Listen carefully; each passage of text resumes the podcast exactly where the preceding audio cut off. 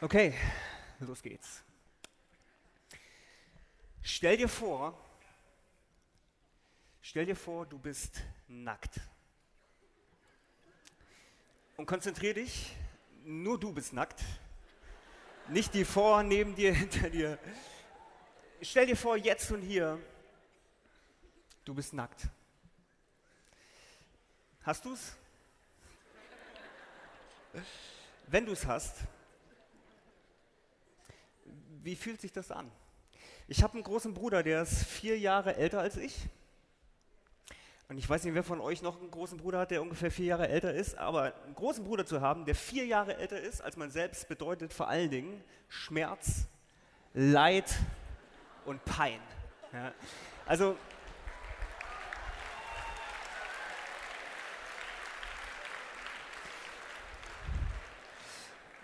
Also mein, mein, Bruder hat mich wirklich bis aufs Blut gequält. Ja. Ähm, ich, hatte, ich hatte ein Lieblingskuscheltier, das war so ein Hund.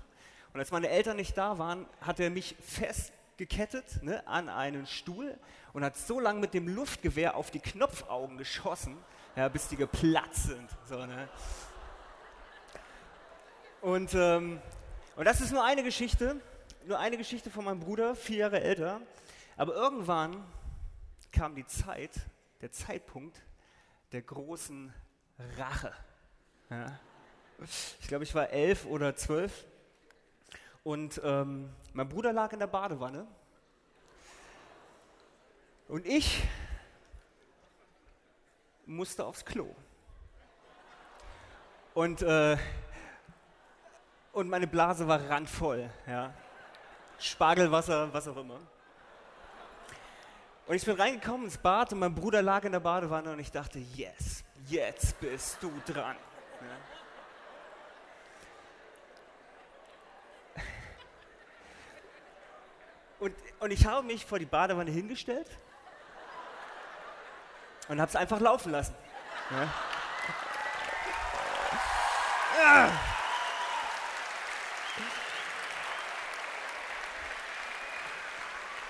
Das, äh, das Problem, das Problem war, ne, dass mein Bruder aus der Badewanne gesprungen kam, mich gepackt hat und mich nackt draußen im Treppenflur ausgesperrt hat aus der Wohnung. Ich habe, wir haben als Familie in der Zeit im Internatsgebäude der Bibelschule gewohnt. Und äh, und die Bibelschüler, also die Bibelschüler waren gerade unten im Essraum und das Essen, also neigte sich dem Ende und ich stand nackt im Treppenflur, so, ne? Und Panik kroch in mir hoch. Ey, was machst du jetzt? Ne? Ey, was, was würdest du machen in so einer Situation? Ey, also instinktiv habe ich gedacht, ey, du musst laut schreien, irgendwie Panik, Kreische, aber das würde die nur anlocken. So, was, was machst du? Was machst du? Du stehst nackt im Treppenflur und das fühlt sich beknackt an. So, ne? Ich habe gedacht, ey, was, Probierst du einfach total normal irgendwie zu sein, so. Hey, hi, grüß dich, alles klar?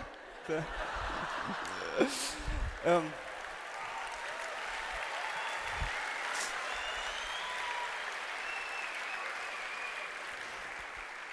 Wie auch immer, ganz ehrlich, ich habe über diese Geschichte nachgedacht und ich kann euch nicht mehr sagen, was passiert ist.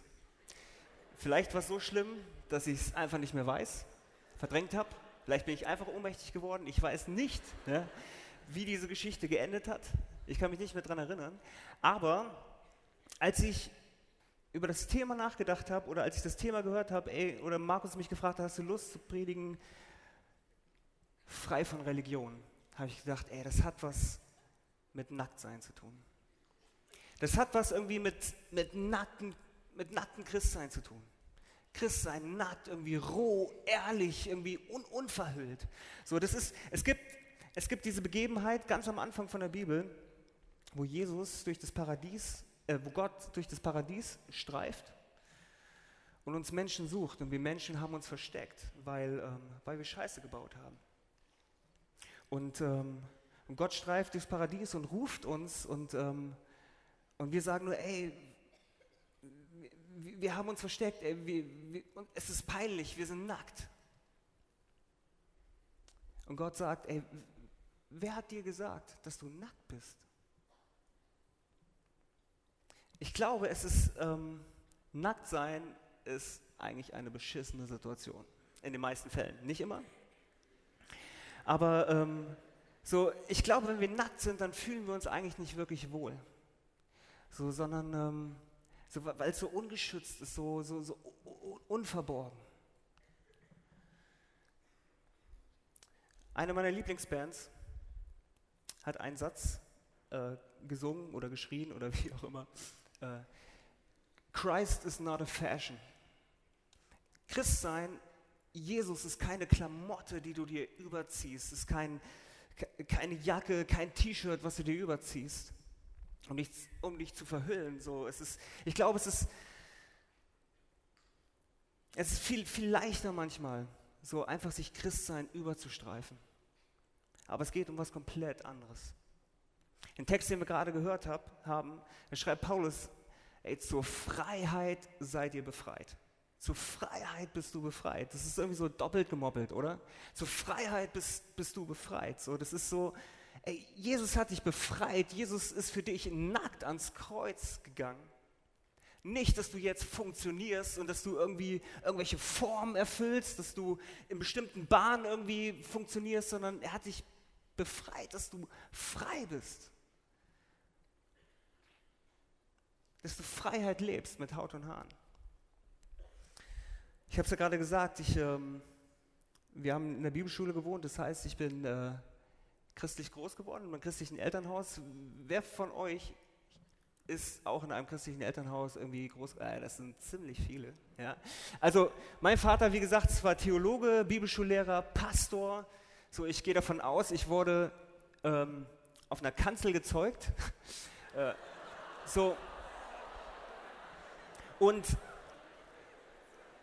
und, ich, und ich weiß, wie, wie schwierig das ist, und du kennst es vielleicht auch aus deinem Leben, wenn du, wenn du in so einem christlichen Kontext irgendwie groß wirst, ja, dann weißt du vielleicht auch, wie schwierig das ist, deinen eigenen Glauben zu finden, oder?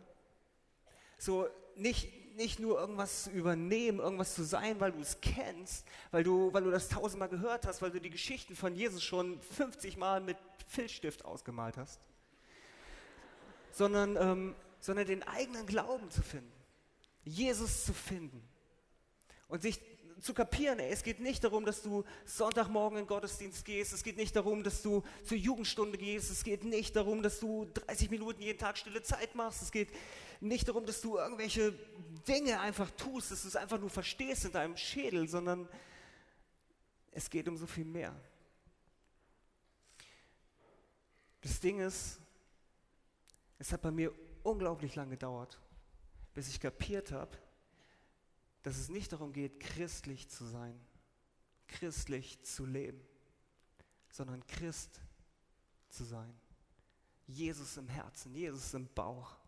Ähm, es ist ein Riesenunterschied, ob du Dinge tust, weil du weißt, dass sie irgendwie richtig sind, oder ob du inspiriert bist in deinem Leben.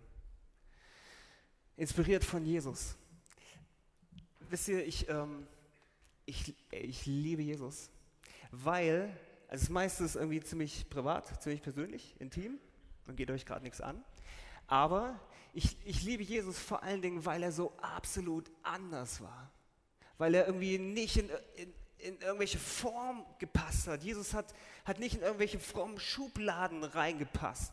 Ähm, Jesus war ein absolutes Desaster, ein Albtraum für, für die frommen und religiösen seiner Zeit.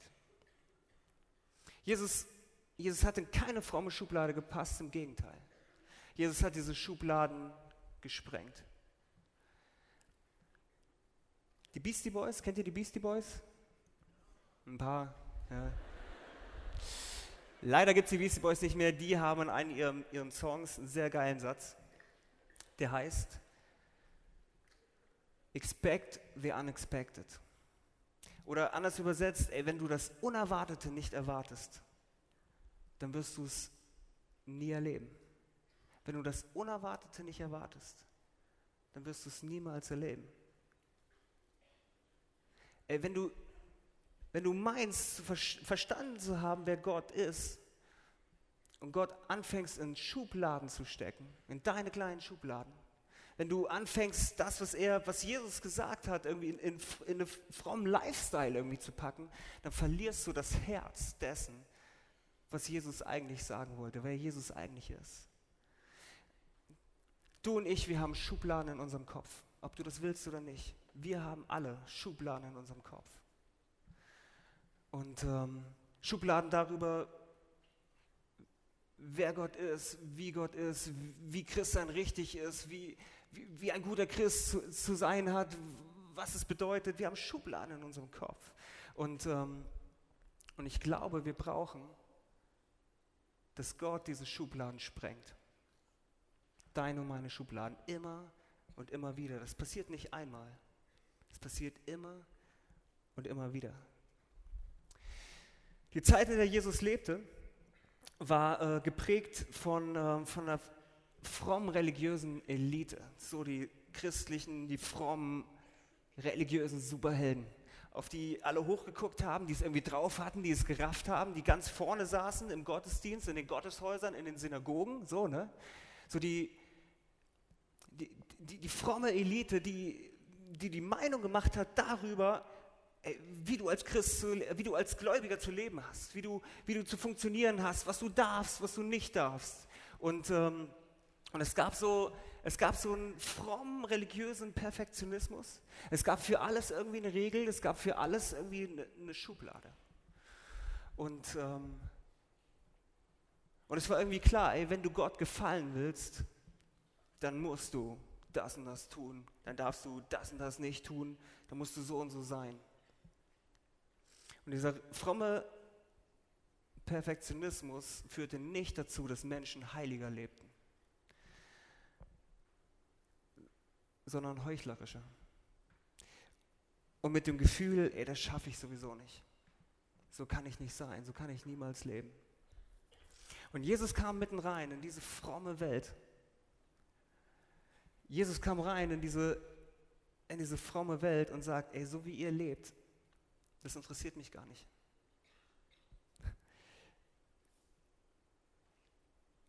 Und das, was ihr tut, ist nicht wichtig. Und Jesus fing an, Glauben, die Klamotten vom Leib zu reißen. Jesus fing an, äh, Schubladen zu sprengen. Ich, die Ehebrecherin. Kennt ihr die Geschichte von der Ehebrecherin, die irgendwie bei frischer Tat, beim Sex mit nicht ihrem Mann erwischt wurde? Und die rausgerissen wurde, also es ist irgendwie so mittendrin irgendwie und, und sie reißen raus und führen diese Frau auf, auf den Marktplatz und Jesus ist auch da und irgendwie war klar, Ehebruch, Steinigung, das sagt das Gesetz, das ist richtig. Und, äh, und, die, und die schnappen diese Frau, bringen sie raus auf den Marktplatz, halbnackt, ne, gerade noch irgendwie beim Sex jetzt nackt auf dem Marktplatz. Und alle Leute gucken sie an und sagen, Ehebrecherin, steinigt sie, Stein, Stein, Stein. Und die Leute bringen diese Frau zu Jesus und sagen, hey, Jesus, was sollen wir tun? Mose sagt, steinigt sie. Und Jesus sprengt die Schublade und sagt, alles klar, wer von euch ohne Sünde ist, legt los schmeißt die Steine drauf. Und dann kritzelt er irgendwas in den Boden, was er geschrieben hat, das bleibt für immer ein Geheimnis. Aber Jesus sagt, ey, ey Leute, was seht ihr? Ihr seht hier diese, seht ihr nur Ehebrecherin, Sünderin? Hey, guck doch aufs Herz und guck vor allen Dingen auf dein Herz. Und zeig nicht mit deinem schmutzigen Finger auf andere. Gibt es diese Geschichte von dieser kleinen Witwe, ich weiß gar nicht, ob sie klein war, aber sie war arm. klein und arm. Und da gibt es so diese Begebenheit, wo, wo, die, wo die Frommen, ne, die Superchristen, die es drauf haben, so das dicke Geld nehmen und in, in den Opferkasten schmeißen, in den Gotteskasten und ja, seht ihr, wie gläubig wir sind. So was wir alles geben, was wir aufgeben für den Herrn. Und dann kommt diese Arme Witwe und schmeißt klingelingeling, nur so ein paar Groschen rein. Aber es war alles, was sie hatte. Und Jesus guckt auf diese Frau, wo alle anderen auf die großen, coolen, megagläubigen gucken. Und Jesus sagt, er seht ihr diese Frau? Die hat so viel mehr gegeben, weil sie ihr Herz gegeben hat und nicht von ihrem Überfluss. Sie hat alles gegeben, was sie hatte. Jesus kommt rein in den Tempel und in diesem Tempel ist super viel los und Jesus ist da und da sind mega viele Leute und äh, Tische, wo du hier ähm, Tauben und so ein Krams kaufen konntest, also um sie zu opfern im Tempel und was weiß ich, was da noch alles geopfert wurde. Ich bin nicht so der Theologe, kenne mich nicht so aus, aber wie auch immer. Äh, du konntest irgendwie Geld wechseln, was auch immer. Es war High Life, es war ein Riesen-Event in diesem Tempel. Und Jesus rastet komplett aus. Ich glaube, Jesus ist so ausgerastet, dass seine Jünger da standen und dachten, oh scheiße, ey, Jesus, bitte. So, ey, fahr runter, fahr runter, ey, bitte, bitte. So, ne? Jesus fängt an, Tische umzureißen, irgendwie Leute wegzuschubsen, was wütet in diesem Tempel rum und sagt, ey Leute, was, was glaubt ihr, was das ist? Was glaubt ihr, was das hier ist? Das ist doch kein super Event der Schönen und Reichen. Das ist der Tempel Gottes, ein Gebetshaus für die Armen, für die Kranken, für die Zerbrechlichen, für die Witwen, für die Waisen. Und ihr habt eine Räuberhöhle draus gemacht. Jesus bricht, sprengt die Schubladen von wie, wie wir glauben, leben sollen. Und dann ist eine meiner Lieblingsgeschichten, da ist die, diese Sünderin, diese, nennen sie Prostituierte, nennen sie Hure, nennen sie Nutte, was auch immer. Die stadtbekannte Sünderin. Jeder kennt sie, keiner geht hin. Und diese Sünderin, Jesus war gerade zusammen mit, ähm, mit wieder so ein paar Superfrommen und sie haben irgendwie theologisch irgendwie geschwätzt und gefrühstückt, was auch immer. Und dann kommt Jesus, äh, da kommt diese Frau, diese Sünderin an diesen Ort mitten rein in eine Männergesellschaft, was sowieso schon mal, uh, Grenze, geht überhaupt nicht. Und nicht nur irgendeine Frau kommt, sondern da kommt diese Lampe, diese Hure, diese Sünderin, diese schmutzige, dreckige Frau. Und die kommt mitten rein in diese Männergesellschaft und Jesus sitzt da. Und das ist eine Szene, ey, die ist viel zu krass.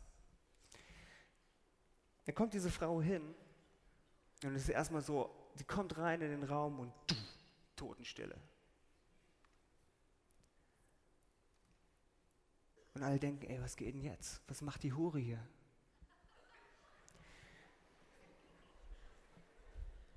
Und dann kniet sich diese Frau vor Jesus und sie weint.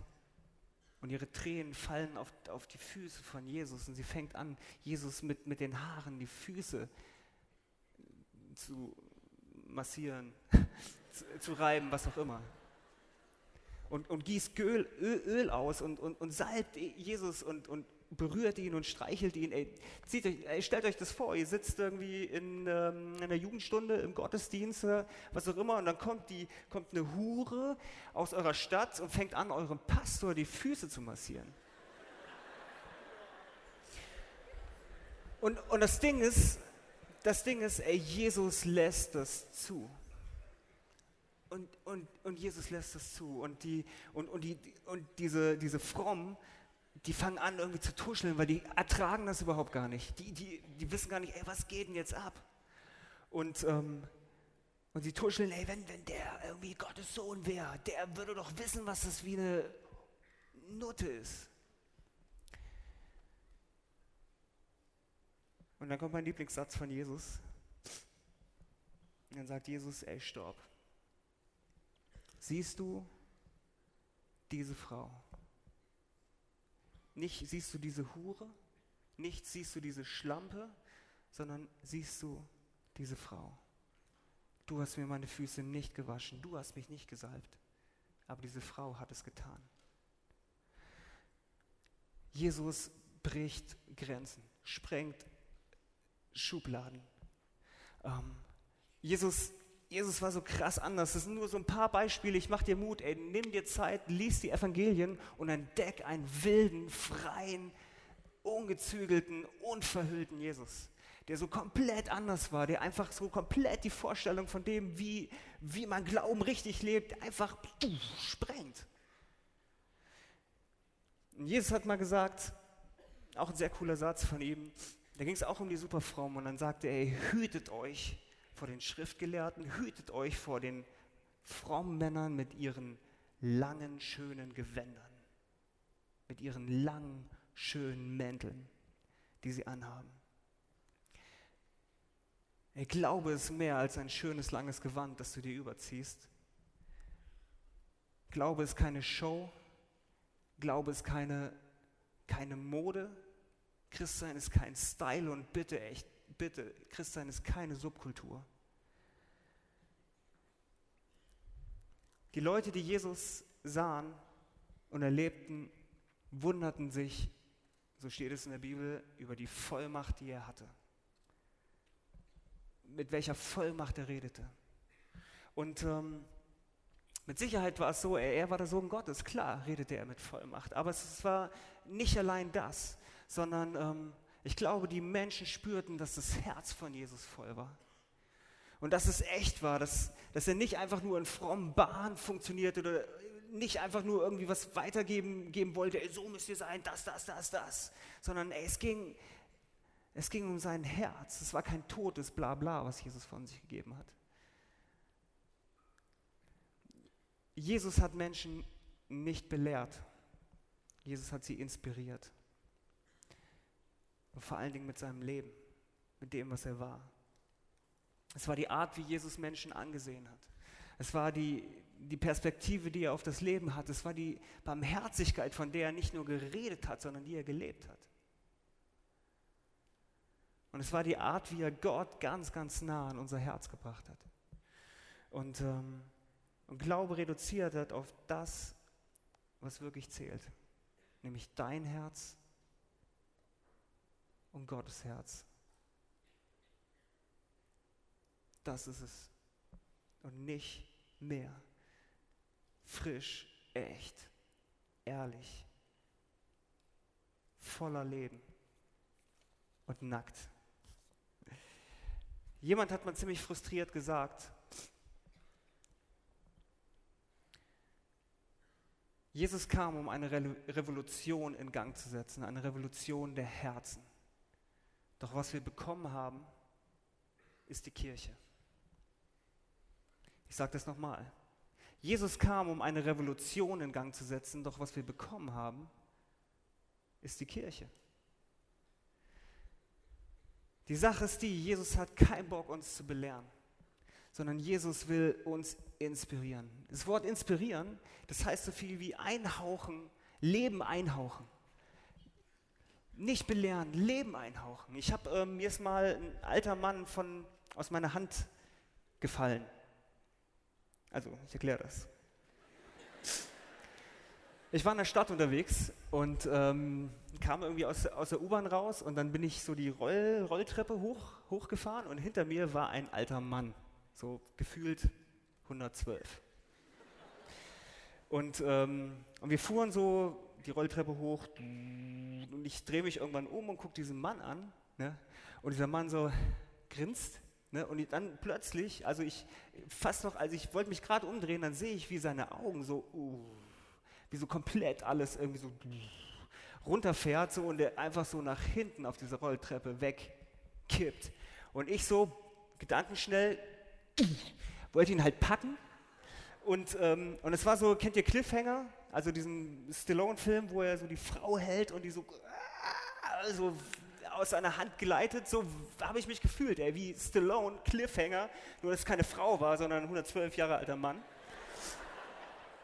Und, und ich pack so und, und dieser Mann gleitet mir irgendwie so aus den Fingern und, und knallt mit seinem Hinterkopf dam, einfach volles Rohr auf diese Rolltreppe und sein Gebiss, also ungelogen, ich übertreibe nicht, sein Gebiss fliegt einfach raus, so Und dieser Mann so rollt diese Treppe hoch und ich so, ach du Scheiße, Scheiße, Scheiße, ey, was machst du so, ne?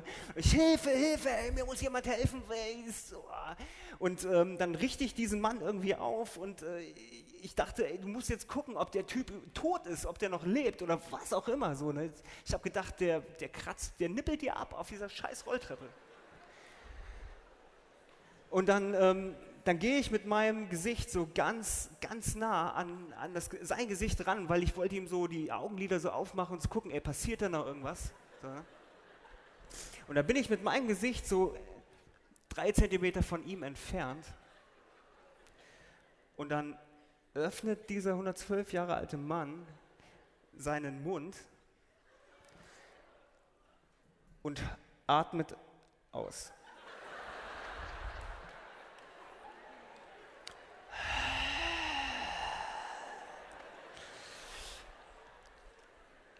Und das ist ein, ey, das ist ein Geruch, den kriegst du nicht mehr los. Ja. Das war so wie, ey, das hat einfach irgendwie oll abgestanden, moderig, verfault, irgendwie gerochen. Das war so wie, er als hätte der gerade einen feuchten Iltis verschluckt oder so.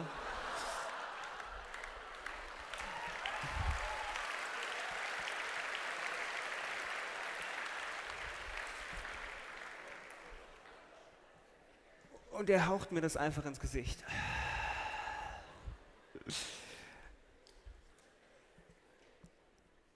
Wonach riecht dein geistlicher Atem? Frisch? Duftet er nach, nach Leben, nach Freiheit, nach oder wonach riecht er? dein geistlicher Duft? Wonach riechen wir Christen? Wo, wo, wonach riechst du? Nach, nach diesem frischen, wilden Jesus? Oder abgestanden und irgendwie verfault? Ich glaube, ich bin überzeugt davon, es gibt sowas wie, wie einen geistlichen Mundgeruch. Es gibt sowas wie einen geistlichen Mundgeruch.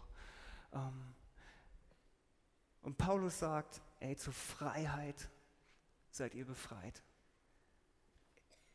Zur Freiheit bist du befreit, ey. Du bist frei, frische Luft zu atmen. Atme ein, atme aus, irgendwie. So dass, dass die Freiheit und das Leben dir aus jeder Pore deines Körpers kommt. Dass dein geistlicher Atem nach, nach Frische, nach nicht verbraucht, nicht, nicht irgendwie abgestanden, sondern frisch und frei duftet. Nochmal. Jesus hat keinen Bock, dich und mich zu belehren. Jesus will uns inspirieren, Leben einhauchen. Das Problem ist, glaube ich, dass wir als Kirche oft belehrend rüberkommen. Aber diese Welt braucht keine belehrende Kirche, sondern eine inspirierende Kirche, weil sie selber inspiriert ist von diesem wilden, freien Jesus, der die Schubladen sprengt. Und vielleicht ist das blöd, ich habe mir Gedanken gemacht über, wie, wie, sieht eine nackte Kirche aus? Wie, wie sieht eine Kirche aus, die nackt glaubt und Christsein lebt? Und ich habe, ich hab, das sind meine Worte, das müssen nicht deine Worte sein. Vielleicht machst du dir für dich selbst Gedanken, aber ich habe mir gefragt, irgendwie, was ist mit dieser Kirche? Was ist mit uns? Und, ähm, und das ist bei rausgekommen. Wie gesagt, das sind meine Gedanken. Nicht fertig und nicht komplett, aber das muss ja auch nicht sein. Die Welt braucht keine Kirche, die Grenzen zieht, sondern eine Kirche, die Grenzen überwindet. Keine Kirche, die sich abgrenzt von der bösen, bösen Welt mit ihren Gefahren und Verführungen. Wir brauchen eine Kirche, die inspiriert ist von einem wilden Jesus, der mitten in diese Welt gekommen ist, um Teil von uns zu sein und der uns da begegnet, wo wir sind, auf Augenhöhe. Die Welt braucht keine Kirche, die Menschen in Schubladen steckt und im Herzen verurteilt. Die Schwulen, die Lesben, die Junkies, die Ehebrecherin, die Hure. Wir brauchen eine Kirche, die inspiriert ist von Jesus, der Schubladen sprengte, der sich vor die Ehebrecherin stellte, der sie nicht verurteilte. Wir brauchen eine Kirche, die sich ihrer eigenen Schuldigkeit und eigenen Fehler bewusst ist und Menschen mit einer tiefen Barmherzigkeit und Liebe begegnet, weil sie selber von nichts anderem als Gnade und Barmherzigkeit getragen wird. Die Welt braucht keine Kirche, die so tut, als hätte sie Gott verstanden, sondern eine Kirche, die Gott liebt. Keine Kirche, die sich streitet und spaltet wegen theologischen Meinungsverschiedenheiten. Wir brauchen eine Kirche, die Gott verehrt, weil sie ihn nie ergründen wird und sich tief vor seiner Größe und Schönheit verneigt. Eine demütige Kirche, die kindlich und naiv noch das Unerwartete erwartet. Die Welt braucht keine Kirche, die Glauben inszeniert, sondern die Glauben mit Händen und Füßen lebt. Nicht am Sonntag, sondern 24 Stunden am Tag, sieben Tage die Woche. Keine Kirche, eine Kirche, die mehr anzubieten hat als coole, durchgestylte Events und Veranstaltungen, nämlich Leben, echtes, inspiriertes Leben. Diese Kirche ist nicht perfekt, sie ist nicht glatt, sie ist nicht fehlerfrei, aber sie ist echt unverbraucht. Sie ist nackt, sie ist frei.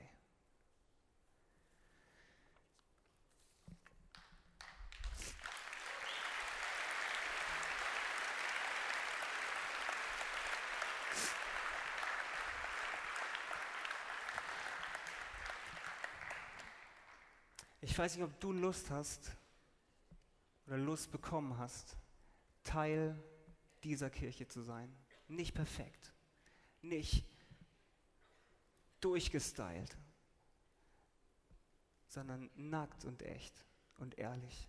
Menschen auf Augenhöhe begegnen, nicht in Schubladen zu stecken. Wie sieht es aus in deinem Leben? Wie sieht es aus in deinem Glauben, in dem Christsein, das du lebst? Bist du noch inspiriert? Inspiriert von diesem wilden Jesus? Inspiriert dich Jesus? Nervt er dich? Stört er dich? Dein Denken? Sprengt er deine Schubladen? Ist dein Glaube frei? Frei von einem religiösen Lifestyle, sondern Herz zu Herz.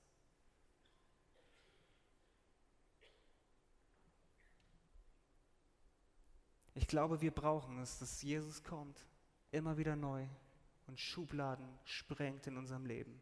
Und dein und mein Glauben die scheinheiligen Klamotten vom Leib reißt, dass wir nackt und ehrlich leben. Und vielleicht merkst du, dass in deinem Leben so nach außen du das drauf hast. Du weißt, wie du christlich zu leben hast. Du weißt, welche Sachen du zu sagen hast, damit du Applaus dafür bekommst. Du weißt, wie, wie du dich zu benehmen hast, du weißt, dass du Sonntag in Gottesdienst gehst, was auch immer. Das funktioniert alles, aber innen drin ist es absolut hohl und leer.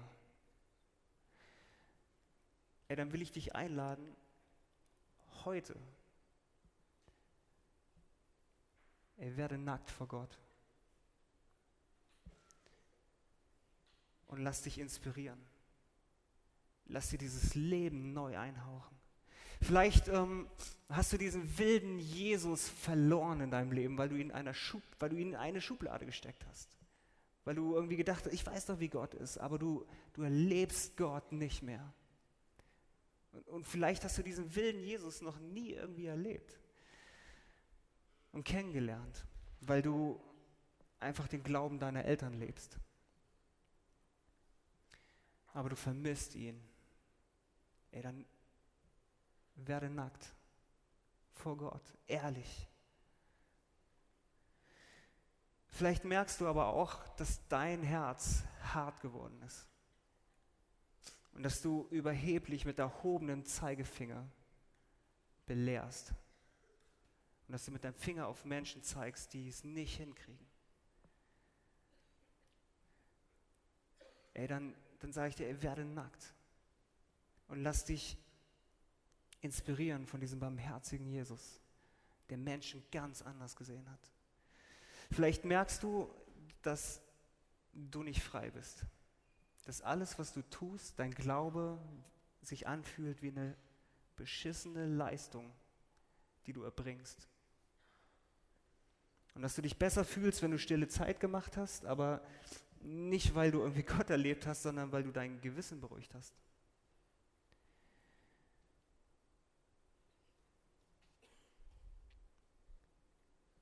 Ey, dann, dann lade ich dich ein, ey, werde nackt vor Gott und, ähm,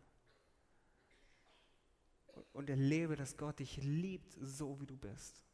Und dass du nichts leisten musst. Es geht nicht um eine scheiß Religion. Es geht um Jesus und dich und nichts anderes.